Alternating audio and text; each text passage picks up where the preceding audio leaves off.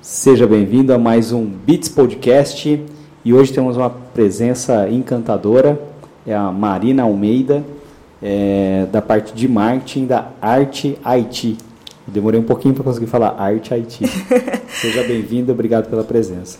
Obrigada, obrigada pelo convite. É, e normal todo mundo erra o nome Arte IT, muitas vezes fala, as pessoas falam Artite. Artite. É, e tá tudo bem. Nome de, de doença, né? É, artite. Inflamação das artérias. Né? Bom, desculpa a piada de mau gosto. Imagina! Seja bem-vinda, obrigado pela presença. E começar perguntando de onde você veio. Tem uma pergunta que a gente que é tradicional aqui, é quem é a Marina na fila do pão? Bom, eu nasci em Campinas, uh, moro em Campinas até hoje. Uh, bom, eu gosto, falando um pouquinho de mim, eu gosto muito de viajar, fazer viagens longas assim, viajar bastante pelo Brasil também, por todos os lugares. Uh, eu aprendo muito, né? Eu entendo muito sobre pessoas, sobre comportamento humano, isso me fascina bastante. Inclusive, utilizo muito da, dessa minha observação para a área de marketing, né? Para as minhas coisas do dia a dia. E Estou na Arte IT, em janeiro vai fazer oito anos na área de marketing. É, e é isso, essa é a Marina. Caramba, oito anos. É difícil você ver alguém que passa tanto tempo numa, numa empresa, né? Ah, é. Geralmente as pessoas vão, é, ficam um ano, dois anos e começam a ir para outras carreiras, né? Para outras empresas, né? E qual que é a, a, o ponto positivo e o negativo de estar oito anos na, na mesma empresa? Olha, eu acho que o lado positivo, eu tenho muita sorte da empresa que eu trabalho hoje. Então, já tive algumas frustrações aí na minha carreira, né? Óbvio, todo mundo tem. Uhum. E eu acho que de ter o diretor que eu tenho, que ele me deixa tirar é, vários projetos do papel. Então, isso me motiva muito, talvez por isso que eu esteja há quase oito anos. Uhum. Então, não fico na rotina. Então, isso é muito bom. Eu acho que o, o lado ruim é, assim, Hoje eu estou numa área muito específica, né? Eu estou na, na, liderança do marketing de uma empresa de tecnologia. Então eu trabalho com público B2B e é, é oportunidade de ver outras coisas, outras áreas talvez que eu não tenha. Uhum. Mas não é algo que eu me arrependa, assim, sabe? É só se eu tiver que pensar num lado negativo é esse. Entendi. E como que é o nome do diretor? Rodrigo Bizarro. Rodrigo Bizarro? Bizarro. Bizarro? Bizarro. Ah, manda um abraço pro Rodrigo. Né? Abraço, tá, Rodrigo. Tá convidado, você vir aqui. Tá ele veio, ele veio. Legal. E aí, uh, você começou já em marketing, estudando marketing. O que, que você estudou? Como é que você chegou lá? Nossa, essa história é meio, é meio confusa, mas acho que vai fazer sentido. Uh, quando eu fui fazer uh, colegial, né? minha mãe falou assim: não, faz um técnico, né? Para você sair, já tem uma profissão. Naquela época a gente fazia o técnico, né? E aí eu comecei fazendo técnico de moda. E eu gostava muito de fazer moda. Só que eu não queria ser estilista, assim, não tinha um, assim, aptidão ou gostava tanto assim de, de desenhar, né? Uhum. Fazer looks e tal. Mas eu gostava muito da parte de história da moda, editorial de moda, como é que eram feita assim os bastidores de desfile, era o que mais me fascinava. Aí eu falei assim, putz, como é que eu alinho uma coisa com a outra, né? Aí eu fui fazer publicidade e propaganda. Acabei gostando muito da área de marketing quando eu entrei em publicidade e propaganda.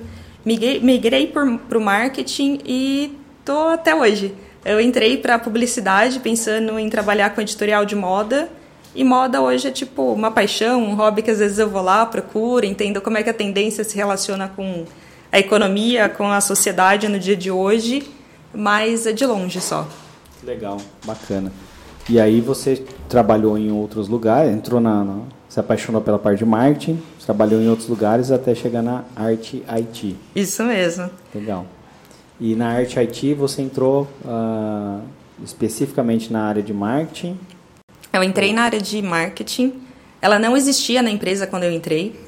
É, então, assim, a gente tinha muita oferta de serviço, tinha material institucional, tinha proposta. Mas é aquelas coisas, as pessoas vão fazendo, óbvio, na maior boa intenção, né? Mas sem ter um, um background, né? Um estudo por trás. Então fica meio desconexo o brand da empresa, principalmente, né? E aí eu entrei já na, na pegada de reformular tudo, pensar em mercado, analisar concorrência, estudar mercado, oferta de serviço. Tem um termo do Jaime Troiano, não sei se você conhece, que é da Troiano Branding. Sim, sim. Que fala, tem muita empresa que tem suru branding, que tipo, é cada coisa de um jeito. É. E era esse cenário que você encontrou assim inicialmente? Foi, foi, foi esse cenário. É... Por exemplo, a gente tinha para uma empresa pequena, né? Que a gente se considera pequena, a gente atende clientes muito grandes, uhum. mas a gente é uma empresa pequena. Então, para uma empresa pequena, você tinha 16 ofertas de serviço. Só que você não tem, é impossível você vender tudo. Uhum. Isso, você não vende tudo isso para tipo três vendedores. É, então, assim, ah, legal. O que, que a gente é muito bom? Ah, a gente é muito bom em desenvolver software. A gente é muito bom em softwares de missão crítica, ou seja, é, você precisa atender uma legislação, você precisa ter disponibilidade de sistema. Olha, legal, então vamos focar nisso, desenhar essa oferta de serviço, não ficar assim, olha, é, eu conheço, você conhece, vamos escrever o que, que é isso, vamos treinar isso e vamos divulgar isso, né? Então, colocar isso no site, colocar isso num material comercial, numa divulgação, numa apresentação. Legal. Então, essa foi a primeira missão, assim, meio que unificar a mensagem, né? É. Entender o, o que era produto principal ali, serviço principal, e unificar a mensagem. Exato. E, e assim, aí você tem os vícios, né, das pessoas que já estão lá há muito tempo. Então, não, mas eu, eu faço assim, ah, mas eu faço assado. E aí você vai conversando com as pessoas, legal, mas me mostra então como você apresenta. É, no marketing, tem algo que eu acho que deve existir em algumas empresas, mas eu particularmente acho que é um, um pouco de mito, que marketing e vendas não se dão bem, né? Uhum. É porque o, o, o, marketing às vezes também não vira lá para vendas e fala assim, cara, como é que é o seu dia a dia? Porque a pessoa tá lá na rua, né? Uhum. Tá lá no sol, tá lá batendo na porta do cliente, ouvindo não, ouvindo sim e tal. O que, que você precisa? Ah, legal, como a gente consegue unir isso a essa mensagem aqui, que é isso que a empresa quer passar agora? Consigo, ah, legal, então a gente vai para esse caminho. Uhum. É, eu acho que eu que vendas é, o, é a barriga no balcão do marketing, né? Exato. É o cara que consegue é, entender o, a movimentação do mercado uh, ah, para ver se aquilo vende ou não vende. Acho que assim, as agências de publicidade tradicionais, elas ficaram por muito tempo dentro de uma bolha. Tipo, elas faziam uh, o produto final do que elas vendiam era direcionado ao público consumidor que muitas vezes era uma, uma outra bolha, então ele comunicava pasta de dente para todo mundo, como se todo mundo precisasse do mesmo produto ou todo mundo tivesse o mesmo, uh, o mesmo imaginário. E aí você via que eram anúncios extremamente desconectados com a realidade, né? Exato. E aí acho que a treta do marketing e vendas vem disso. Então o cara de de vendas falar, putz, eu não consigo vender esse produto com esse tipo de comunicação. Então, tipo, ah, os caras ficam lá no escritório, enquanto eu estou aqui na, andando de palho e, e tomando sol, e não consigo vender porque a mensagem não é consistente. Acho que quando veio o marketing digital, ele meio que tipo, foi obrigado a tirar esse muro. Porque quando você conseguia, quando você consegue ter métrica de tudo, você sabe se estão clicando no anúncio, se não estão. E aí entrega aquilo pro, pro vendedor e sabe se o vendedor está reclamando de barriga cheia ou não. Então acho que isso, essa, o marketing digital possibilitou em a gente acabar com a, com a treta ali, pelo menos uma parte delas, de, entre marketing e vendas, né? É, você tem um pouco da treta ainda que é, leads estão qualificados ou não estão qualificados, né? Uhum. Só que quando você começa a ter métrica, que é o que você falou, né? Você começa a ter dados, informações de clique, e aí você começa a ter leads. E aí você fala assim, olha, mas incrível que esses leads aqui, ó, neste cenário aqui, eles convertem. Uhum. Então, beleza, precisamos de mais leads assim. Esses leads aqui estão vindo errado, vamos otimizar a campanha. É, mas ainda tem um, um, pouco disso, assim, pelo que eu ouço. Ah, mas os leads que vêm do marketing não estão qualificados. Putz, legal, então, será que a gente está trazendo o lead errado? Ou será que a gente está falhando numa etapa do, do processo do funil? Então, por uhum. exemplo, é, será que vendas está acompanhando é, as coisas que estão saindo de do marketing ou sabem exatamente qual campanha a pessoa clicou? Uhum. então, tem esse cenário também, sabe? Que é muito importante pensar nisso, né? Nessa experiência toda. Legal.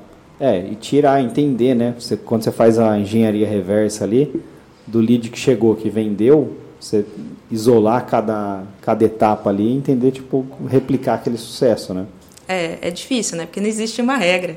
Não existe. E os né, Google Ads, Meta, eles adoram mudar o algoritmo, né? Uhum. Então, você sabe disso melhor que eu. Você mudou o algoritmo, aí você tem que mudar sua campanha, muda a performance da campanha. Às vezes precisa começar de novo. Não, é uma loucura, né? E aí, pelo outro ponto, é, muitas vezes a empresa faz o mesmo, entrega o mesmo, o mesmo lead e o vendedor às vezes não converte porque o mercado mudou. Também. Então, às vezes o reflexo do mercado ele demora para chegar no, no marketing. Tem essa esse fenômeno acontecendo também, né? E cada vez mais rápido parece, né? Sim.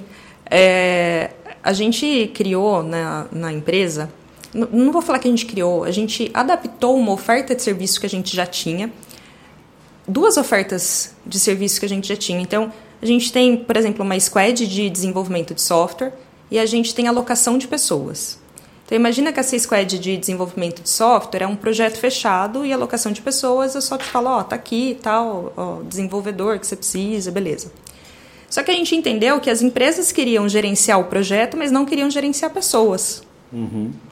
Então a gente criou uma oferta de serviço que é a, eu te aloco uma squad eu cuido aqui das pessoas, eu, eu cuido aqui se elas estão é, entregando bem, produzindo bem, performando tal, e você cuida do escopo do projeto. Uhum. Então isso foi mais ou menos assim, do meio do ano passado para agora que a gente percebeu essa mudança de mercado. E essa, a gente percebeu essa mudança vindo da área comercial. Uhum. Eu, a gente vinha, começou a ver demanda da área comercial para esse lado e falou assim: opa, se a gente está vendendo isso, então vamos formalizar isso uma oferta de serviço. Uhum. Então é muito importante esse ponto que você levantou. É bem louco assim, porque uh, há um tempo atrás a gente era a Bits é a fusão de, da Platts e a Alquat, que são uhum. outras duas agências. A Platts ela tinha um, um core business assim muito era 360 e a gente gostava muito de fazer é, branding.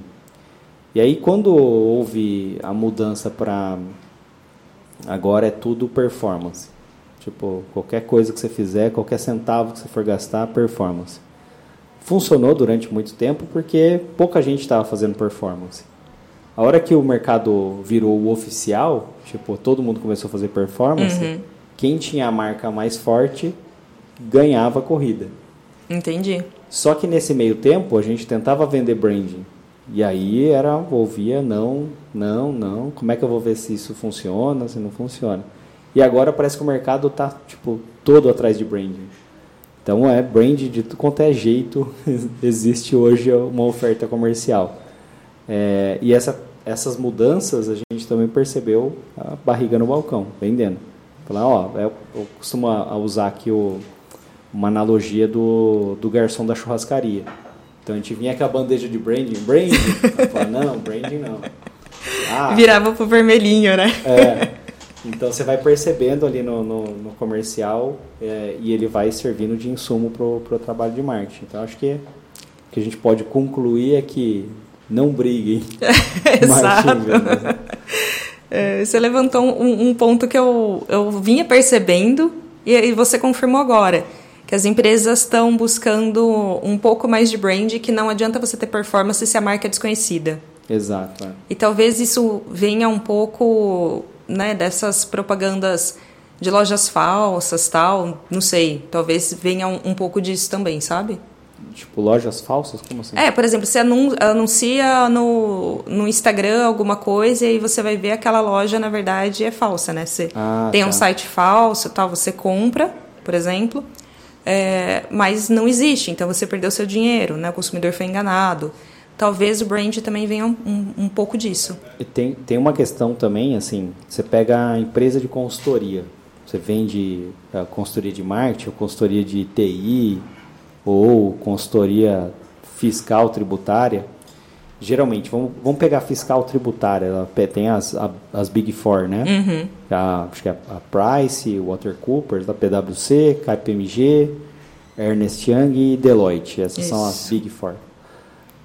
Uh, toda vez que uma empresa muito grande vai fazer um projeto, um processo de consultoria, cai para uma dessas quatro ou para Accenture que está uhum. dentro dessa dessa briga a Accenture, inclusive, hoje é a maior do mundo, né? Então, é. E não é, não está entre as Big Four, não dá para entender muito. Mas, geralmente, eles compram dessas cinco. E existem outras empresas que, às vezes, podem pode até ter um entregável melhor e um preço muito menor. Uhum. Por que, que eles compram dessas cinco?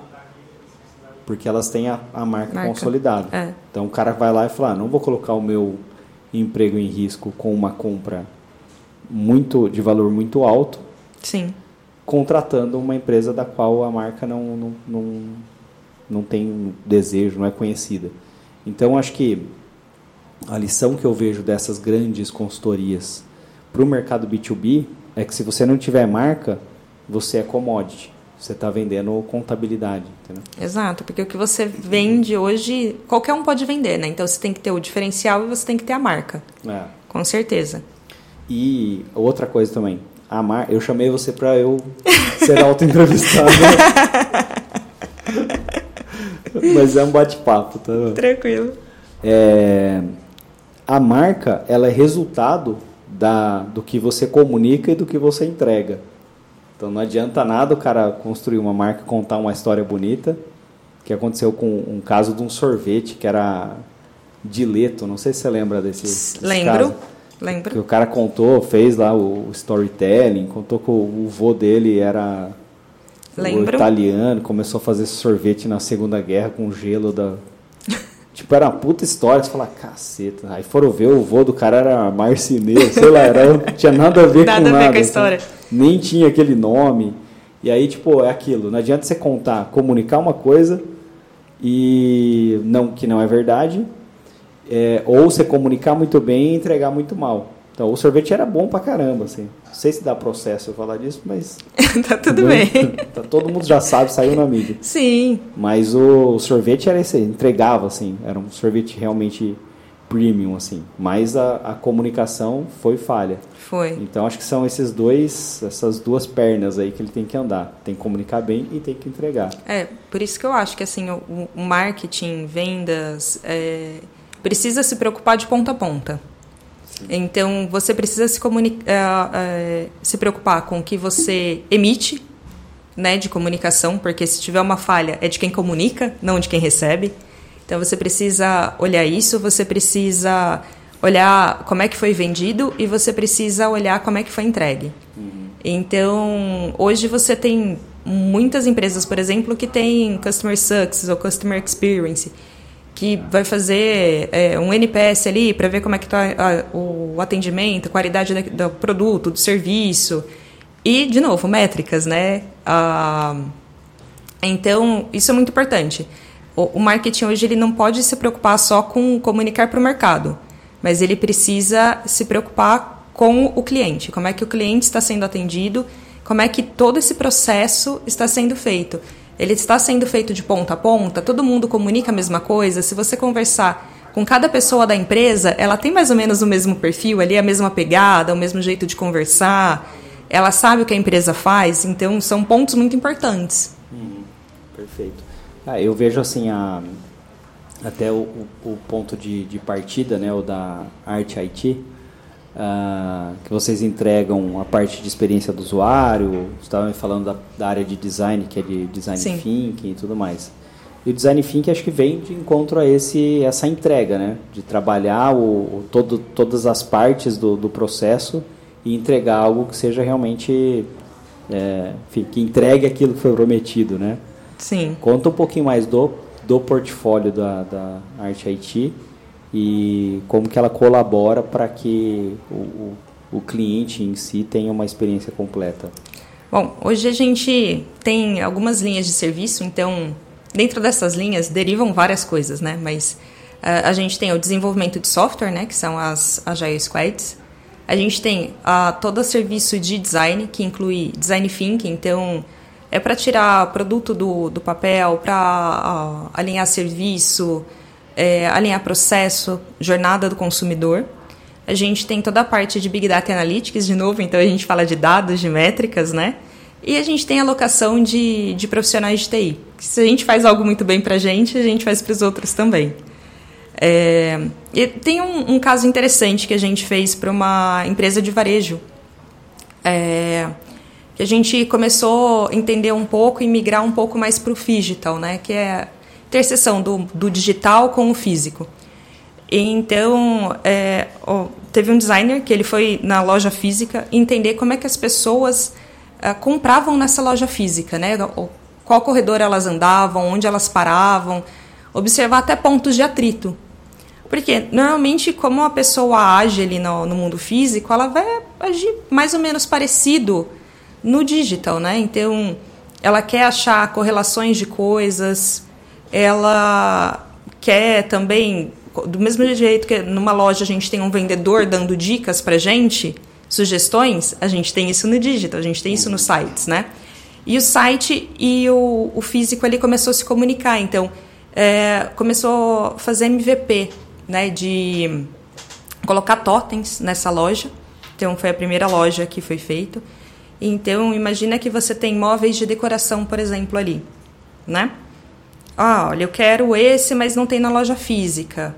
Nossa, tem um arquiteto aqui para me ajudar. O arquiteto já faz o projeto, ele já faz tudo ali, você já paga, você já vê método de pagamento, mas você teve uma experiência totalmente online. Não necessariamente você precisou passar no caixa, porque o próprio arquiteto já conseguiu fazer toda a sua jornada ali, você não precisou pegar mais fila, passar mais tempo. E aí você faz essa migração, essa experiência do site junto com a experiência da loja física. O site também foi remodelado para atender a loja física. Então, um deu input para o outro, basicamente. Exato. Você pegou a, a, jornada de compra na loja e replicou a experiência no site. Exato. E aí replicou também pontos positivos da experiência do site na loja. Exato. Pô, fantástico. E como é que vocês tiveram esses insights? Assim, qual foi o ponto de partida, o briefing para esse, esse trabalho? Ah, o briefing foi, olha, como é que a gente melhora a experiência do usuário é, no site? A gente tem muitos menus, muitos submenus, então você consegue analisar né, pelo Analytics ou pelo Hotjar, por exemplo, como é que a pessoa está navegando, onde ela está indo. Hotjar já dá ali se teve bug, se teve parada, né, o que, o que aconteceu ali. Então, a gente começa a analisar esses dados e depois a gente vai para a loja. Na loja a gente começa a entender assim: olha, quem olha a lâmpada, olha a lustre. Às vezes é algo meio óbvio. Uhum. Mas essa pessoa também olha é, metragem de fio e ela olha canaleta. Então a gente no site a gente precisa deixar tudo isso junto. Na loja a gente consegue colocar a canaleta ali perto que é o mesmo conceito no supermercado, né, do trade marketing. Uhum. Só que o trade marketing não é levado para as lojas hoje em dia. Então, você começa a unir esses conceitos de marketing com design de experiência do usuário, design thinking, né, e experiência do usuário ao site. Cara, legal pra caramba. A minha sogra, ela tem uma aquelas lojinhas de condomínio, sabe? Uhum. Faltou a manteiga, você vai lá na lojinha e pega. Uhum. E aí, quando ela começou a montar a loja nesse sentido, tinha alguns produtos que estavam em locais que não, não vendiam muito, assim, tipo uhum. bala, chocolate, algumas coisas assim.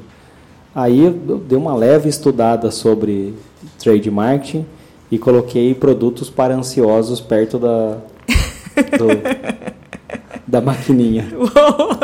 Acaba, tipo, acaba assim, é muito tipo, funciona demais, sabe? Você entender uhum. a, a, a, jornada de compra do cara, ao invés de você deixar um determinado produto estragando num, num, numa prateleira, você colocar ele onde o cara vai passar. Né? Então, a, o que vocês fizeram para essa empresa, né? não pode comentar, falar não o nome. Não pode citar o nome. é, é genial, né? E no final do dia isso reverte em aumento de faturamento, aumento Sim. de lucratividade. Sim. Então a, a importância da empresa é investir né, nesse tipo de, é. de solução, né? E assim, são projetos rápidos, tá? Às vezes eu, eu, eu, falo assim, parece até algo meio, meio absurdo, assim, nossa, que louco. Não. São projetos rápidos, coisas de três meses assim. Você consegue ter pelo menos uma ideia do que fazer, sabe? Uhum. Tem uma questão também de incrementar ticket, né? No, no, Sim. No, no digital acontece muito. Então a pessoa compra um sapato, é aquele negócio do sapato, você dá a meia ou cinto, oferece ao meio cinto. Cara, isso é muito velho, assim, na, na, na, loja física. Sim. O vendedor de sapato, ele. Parece que você vai na loja de, de tênis, artigo esportivo, parece que o cara já. Ele fala sem pensar, como se ele tossisse, né? Sim. Vai, quer levar a meia? Tá faltando meia, correto? Porra. E às vezes você vê no digital, não acontece isso. A pessoa compra, faz uma compra, o cara tá no seu funil, tá na sua esteira, e você perde a oportunidade de oferecer mais coisas. São ali produtos que vêm com CAC zero, né? Você pagou um é. custo de aquisição de, de um sapato e o CAC da meia ou do cinto veio de brinde, né? Exato. Então acho que é aproveitar a esteira do, do funil, né? Olha, tem uma coisa que nós mulheres fazemos muito, que é encher o carrinho de coisa. Uhum. E depois a gente vai tirando. Ou você deixa o carrinho lá. Então, acho que uma dica essencial para as empresas. Eu adoro quando eu estou num site fazendo compras e eu vou lá e coloco as coisas no carrinho. Só que às vezes eu falo assim: não, não vou comprar agora, eu vou pensar mais. Só que quando a empresa me oferece um cupom de desconto para eu finalizar a compra no carrinho, eu paro de pensar mais se eu preciso daquilo ou não, eu vou lá e compro. Uhum. Só que se ela não me oferece, eu falo assim: não, eu preciso só disso. Então, sei lá, tinha quatro itens no carrinho eu vou lá e fico com um só, que era o que eu realmente precisava. Uhum. Então é, é, é, ter esse, esse time também, sabe? Olha, essa pessoa colocou lá 500 reais no carrinho, por exemplo, né? cinco itens, 100 reais por item. E mas tá lá dois dias e a pessoa não finalizou. Vamos mandar um cupom de desconto? Uhum. 10%. Nossa, ganhei um cupom. Você ganhou alguma coisa. Já dá aquela sensação boa. Uhum. Nossa, vou comprar. Legal. Comprou. Tá lá, 500 reais. Nossa, mas 500 reais eu vou gastar tudo isso. Não, não preciso disso. E aí o, o ticket que era para ser de 500 reais virou 100. Uhum. Porque você não aproveitou o time para mandar esse cupom. Ao invés de 450, né? O cara Exato. perderia alguma coisa. Exato. Legal, bacana. E vocês fazem esses estudos também na parte de UX, assim? Ou não? Não, a gente faz ele mais voltado para software mesmo. Então, assim, a gente, a gente analisa. O que, que a gente analisa, tá? Na, na experiência do usuário, quando a gente fala de.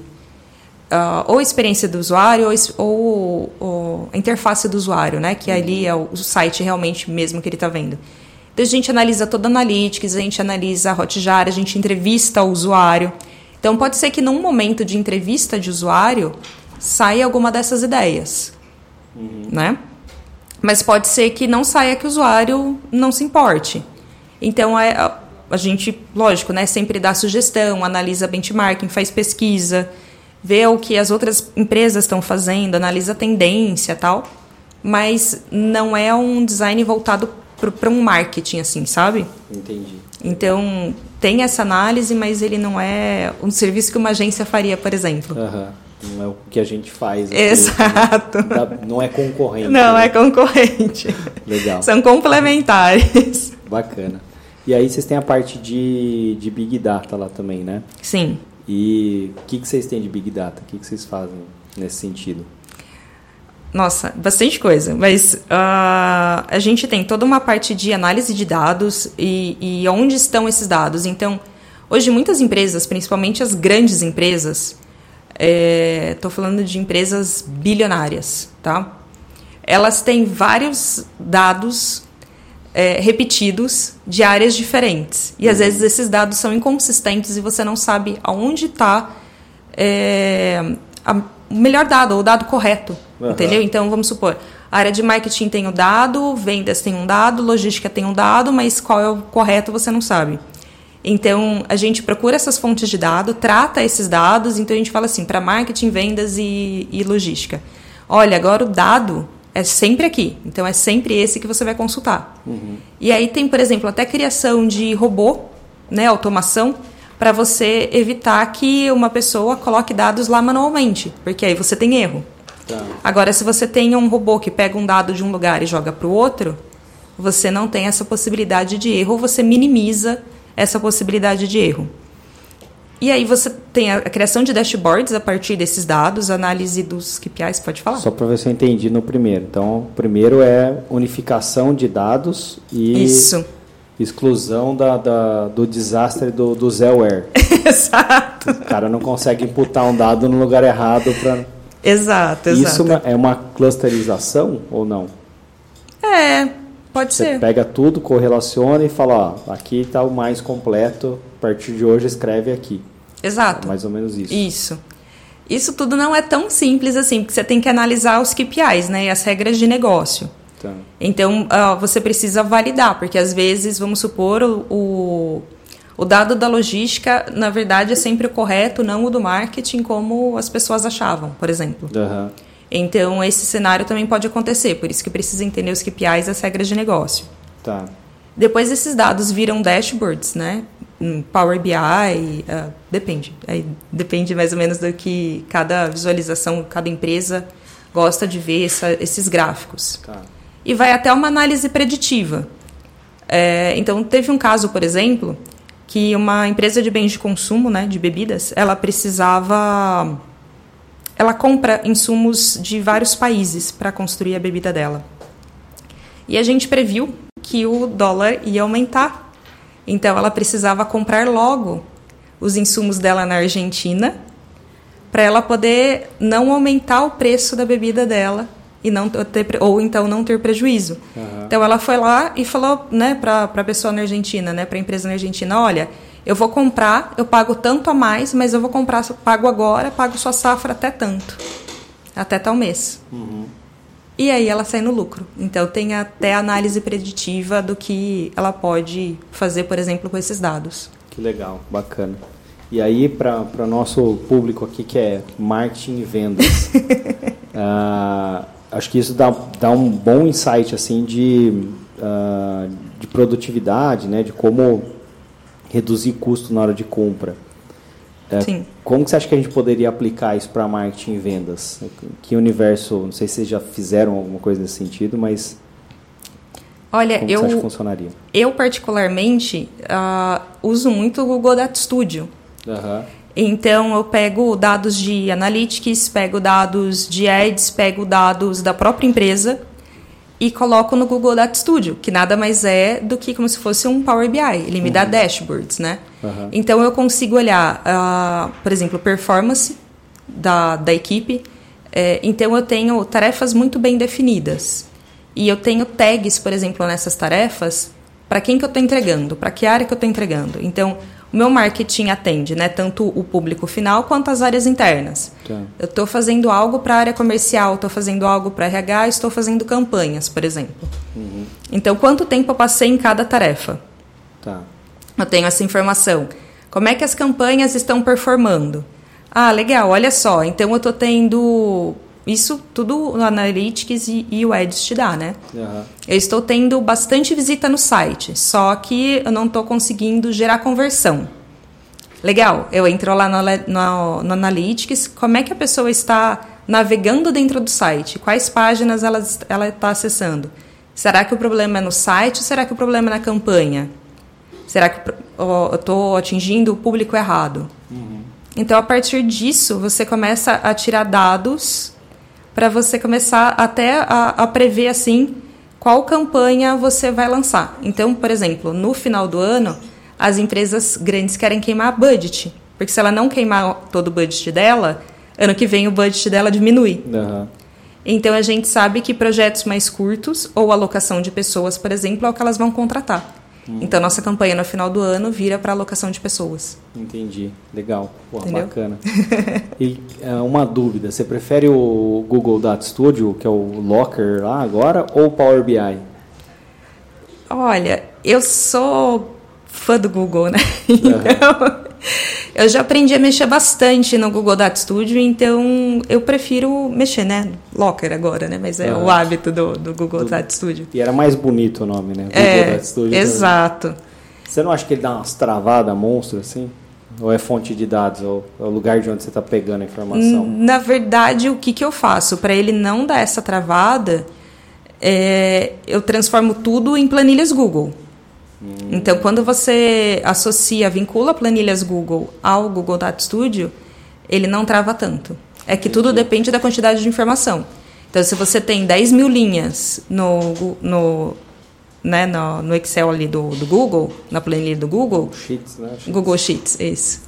Vai chegar lá no Google Data Studio, ele vai demorar para carregar. Uhum. Então, isso é normal. Isso aconteceria num, num Power BI também.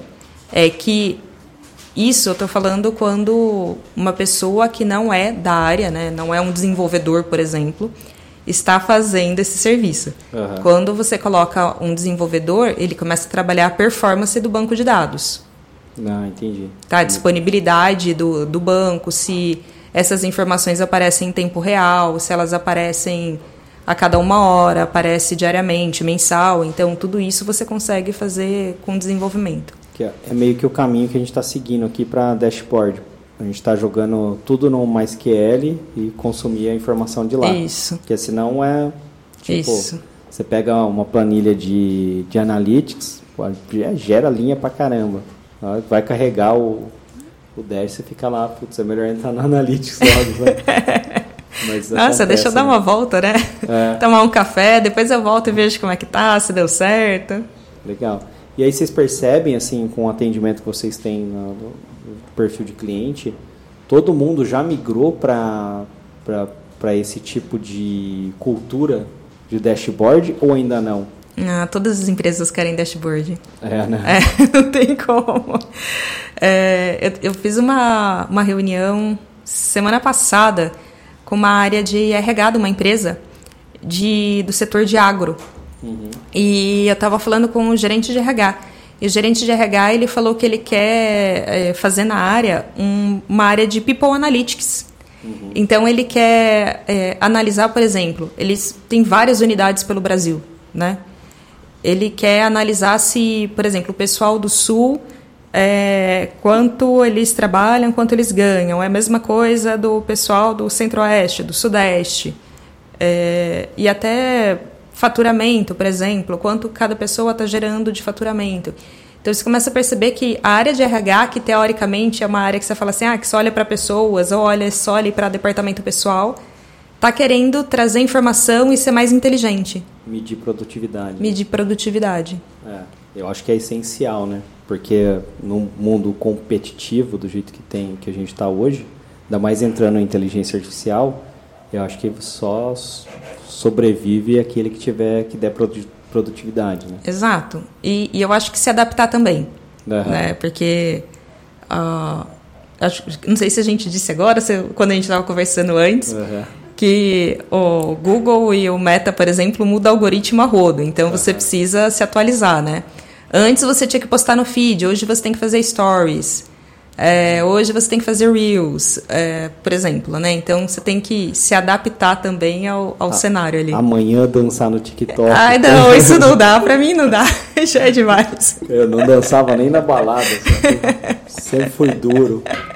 Cara, que eu sou descendente de alemão, o alemão não dança, né? tem a cintura dura. É, isso pra mim não, já, assim, super apoio quem faz, quem ganha é. dinheiro com isso, ótimo. Mas não é minha praia. Não é, eu também não tenho esse talento. Legal. Cara, é. você quer é, deixar seus contatos, né? Como é que as pessoas fazem para te encontrar? ou até para encontrar a Arte Haiti? Bom, o site da arte é o Arte Haiti, artit.com.br. E se alguém quiser conversar comigo, pode me procurar no LinkedIn. É o LinkedIn barra Fala Marina. Então, eu personalizei essa URL para ficar mais uhum. fácil de achar. Boa. É, é isso, são esses contatos. Legal, bacana. Queria agradecer a sua presença, obrigado mesmo por compartilhar a sua experiência, os seus sucessos. Eu não perguntei nenhuma derrota, né? Mas derrota a gente guarda.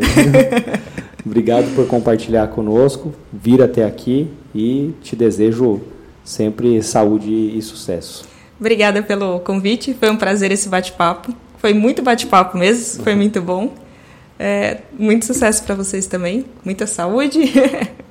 é isso. Obrigadão. E aproveitar né, o, o, a ocasião também pedir para as pessoas seguirem a, a página da, da Bits, seguir o nosso canal, é, tocar no sininho, toda, tudo aquilo que todo mundo pede. Mas segue mesmo o, o canal porque muita gente assiste e acaba não seguindo. E aí a gente não consegue entregar uma experiência melhor, né? Então, siga a Bits aí no Bits Podcast, siga a Bits também nos outros canais, no, no Instagram e, enfim, e afins. É, pode procurar por Bits Digital e a minha, o meu Instagram e o meu LinkedIn tá como Adriano Klump. Muito obrigado e até a próxima. Beats.